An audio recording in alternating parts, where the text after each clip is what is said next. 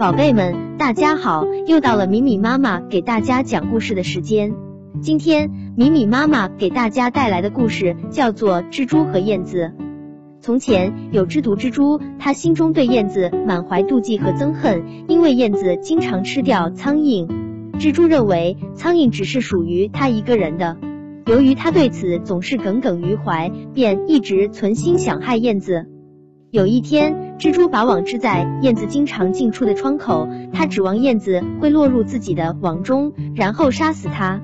一会儿，燕子像箭似的穿过窗户，一下把蜘蛛连网一起带到屋顶上去了。蜘蛛眼看自己活不成了，便说道：“哎，这真是自作自受，罪有应得。现在我终于由于憎恨和嫉妒，受到了应得的报应。”我甚至连一只大苍蝇都无法制服，竟妄想杀死一只鸟。